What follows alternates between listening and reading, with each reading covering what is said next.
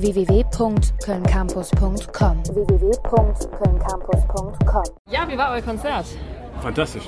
Äh, Also da können wir nichts anderes sagen. Es war einfach geil.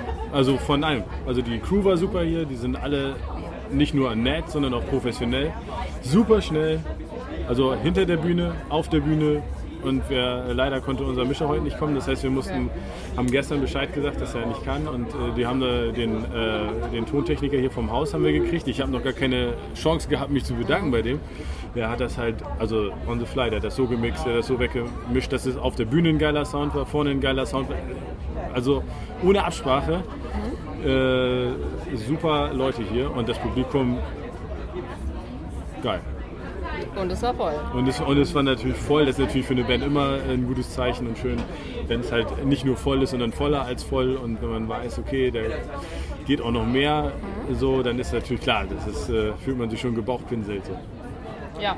Ähm, was ist denn für euch grundsätzlich besser, wenn ihr ein Konzert, ähm, also ein Allei alleine Konzert spielt, also wo halt wirklich eure Fans hinkommen, oder wenn ihr auf einem Festival spielt? Oder was ist der Unterschied vielleicht? Also bei den, ähm, also es ist halt schwer miteinander zu vergleichen, weil halt beides richtig geil ist. Festival ist natürlich immer schön, weil halt der Rahmen immer ein Stück weit größer ist. Dafür natürlich bei einer ähm, sag ich mal, kleineren Clubshow von uns ist es natürlich intimer. Das heißt, also man hat halt einen viel, viel näheren Kontakt halt zum Publikum. So, dann ist die Stimmung, ist ja so schon unbeschreiblich, aber ich meine, in einem kleinen Club, das ist dann halt noch wirklich mehr an, an einer absoluten Ekstase. Das ist halt wirklich dann nochmal, wirklich dadurch, dass es intimer ist, ein bisschen kleiner ist, ist es dann halt auch nochmal extremst geil. Ja. ja, auf jeden Fall. Kann ich mich nur anschließen.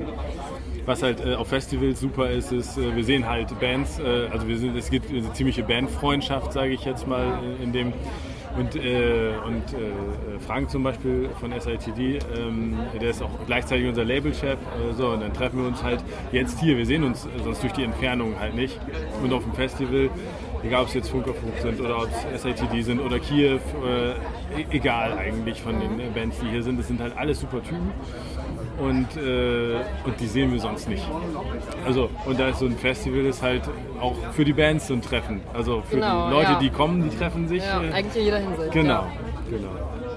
Bei ähm, euren Konzerten, was mögt ihr lieber, wenn die Leute tanzen oder wenn die Leute euch wirklich angucken und auf die Bühne gucken? Jetzt mal davon ausgehen, dass beides gleichzeitig nicht hundertprozentig geht. Tanzen. Ja. Also äh, wenn, wenn wir es schaffen können, mit, also mit der Musik die Leute so anzusprechen, dass sie sich in ihrer Emotion auch so, ähm, so dargestellt fühlen, dass sie sich dazu auch bewegen wollen und dass sie das auch merken oder dass wir so gehen, das ist so ein gegenseitiges Geben und Nehmen sozusagen, dann gibt es eigentlich nichts Besseres. Angucken, äh, wenn sie wollen, gerne. Es ist schön, Ja. wenn sie es machen, ähm, aber viel schöner ist, finde ich, wenn so eine Interaktion stattfindet, dass Leute und äh, wir irgendwie miteinander so ein es ist wie so ein Happening. Also so, ne? man, man, man begegnet sich. Also es ist äh, auch auf einer großen Bühne ähm, ist es trotzdem so, ähm, äh, wenn ich von oben runter gucke äh, und sehe, dass die, dass, die, dass die Leute Spaß haben, dann ist eigentlich meine, meine Mission ist erfüllt sozusagen. Ich fühle mich dann gut, weil, äh, weil ich äh, ja, wa- was geschaffen habe oder wir haben was geschaffen, ähm, was Menschen glücklich macht. Und eigentlich was Größeres kann man sich, glaube ich, nicht wünschen. Wie seid ihr dazu gekommen, eure Musikrichtung als Viking Harsh Electro zu bezeichnen? Ach, jeder, jeder will irgendeinen eigenen Namen benennen. Das ist eigentlich eher ein bisschen witzig gewesen. Ihr wollt einfach nur ein Genre erfinden. Wir wollten einfach nur auf dazugehören, irgendeinen Blödsinn Okay. zu sabbeln. Also ist egal, das ist, ob es alle IBM nennen. Also Ja. es gibt immer so feine Unterschiede und der Unterschied ist, dass es sonst halt keine Band gibt, die sich mit der nordischen Mythologie im elektronischen Bereich so beschäftigt, wie wir das tun. Und ähm, das war einfach, äh, ja, also war einfach nur so ein bisschen ein Draufsetzen. So. Es ist also die einen sagen, das ist Agrotech, die anderen Elektro. Ich habe gar keine Ahnung, wo der Unterschied ist, aber ähm, aber die Leute wenn scheinen du da- nicht meine Ahnung hast, dann ist auch nicht schlimm, dass ich auch keine Nein, Ahnung habe. die, Le die Leute werden es wissen und die Fachsimpeln darüber, das ist auch okay. Also das Ja. ist, streiten sich dann vielleicht auch. genau, manche streiten sich darüber, das ist auch okay, das dürfen die machen, das ist, äh, ist alles schön. Und, äh, aber wir haben einfach gesagt, äh, es ist Harsh Elektro irgendwie, das drückt es so ein bisschen aus einfach und Viking einfach davor, weil es halt äh, die Thematik noch ein bisschen besonders macht. Wie seid ihr denn dazu gekommen, diese nordischen Themen zu verarbeiten? Wir sind nordisch. also, also es ist halt im Prinzip so, äh, äh, seitdem ich ja, 10, 11 bin, höre ich äh, Metal, also so in dem Bereich. Und da kommt man dem The Thema schon eher näher. Äh, auch, also gerade so dem Thor's Hammer und so. Ne? Man, jetzt Aim in the Mark, das ist natürlich relativ groß so, die, das, äh, so rausgest- die stechen halt so ein bisschen auch raus. Und äh, klar, aber die Mittelalter-Bands machen das ja auch.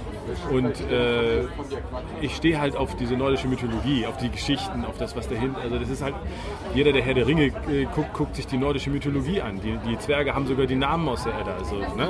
äh, so, das ist halt die Runen, äh, die da geschrieben stehen, äh, von den Zwergen reingehauen, sind halt alles nordische Runen. So. Das ist halt, es hat halt viel Mystik, viel aber auch viel von der Natur, sage ich mal, Naturgewalt, Natur und Götter, Göttergeschichten mit dem Leben verwurzelt und gleichzeitig ist die nordische Mythologie mit ihrer Idee von Feuer und Eis ist am Anfang und daraus entsteht Leben, ist schon fast eine Wissenschaft, also ist ja schon fast wissenschaftlich äh, für Leute, die damals geglaubt haben, dass irgendeiner mit einem Hammer den Ziegenkarren durch die Wolken fährt und Donner macht. Ne? Das ist schon ziemlich gut.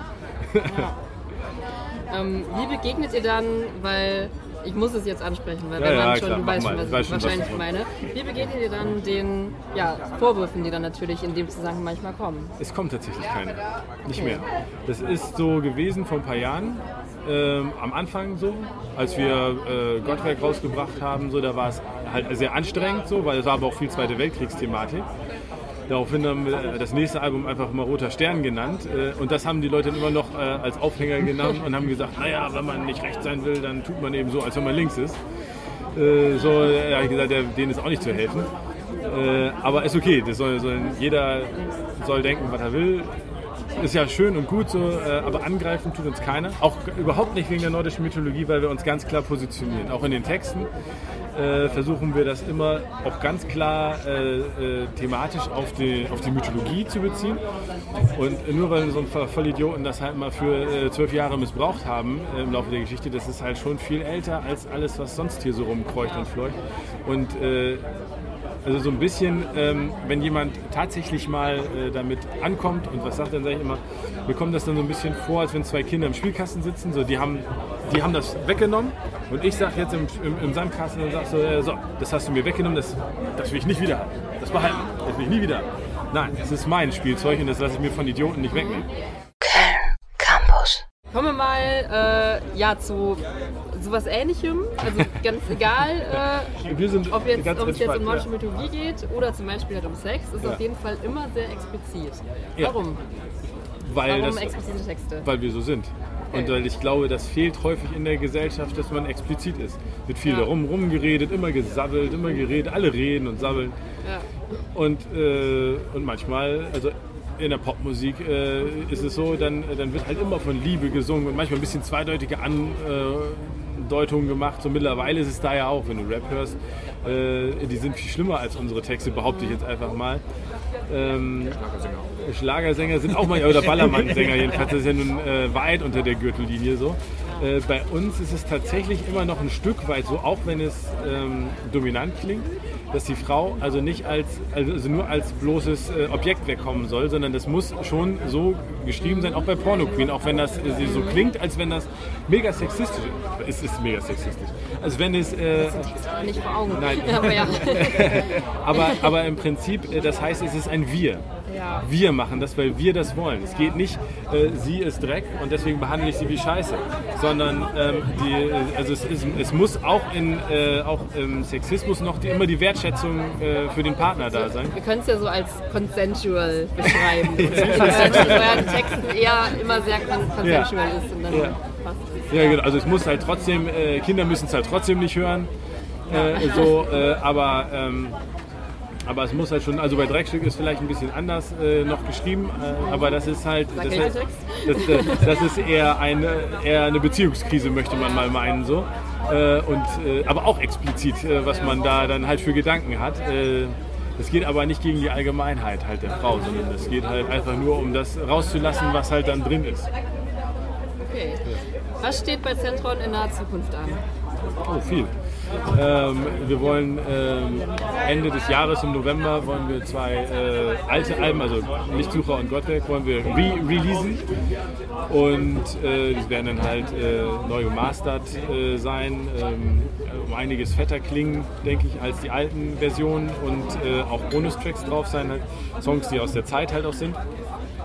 Und ähm, Anfang nächsten Jahres bereiten wir uns halt dann darauf vor, ein neues Album rauszubringen. Das wird spätes Frühjahr, also früher Som Frühsommer äh, irgendwann äh, wahrscheinlich äh, rauskommen. Und äh, genaues Datum gibt es dafür jetzt noch nicht. Für die beiden Re-Releases ist November halt angedacht. Und gucken wir mal. Ähm, aber so sollte es eigentlich laufen. Köln Campus.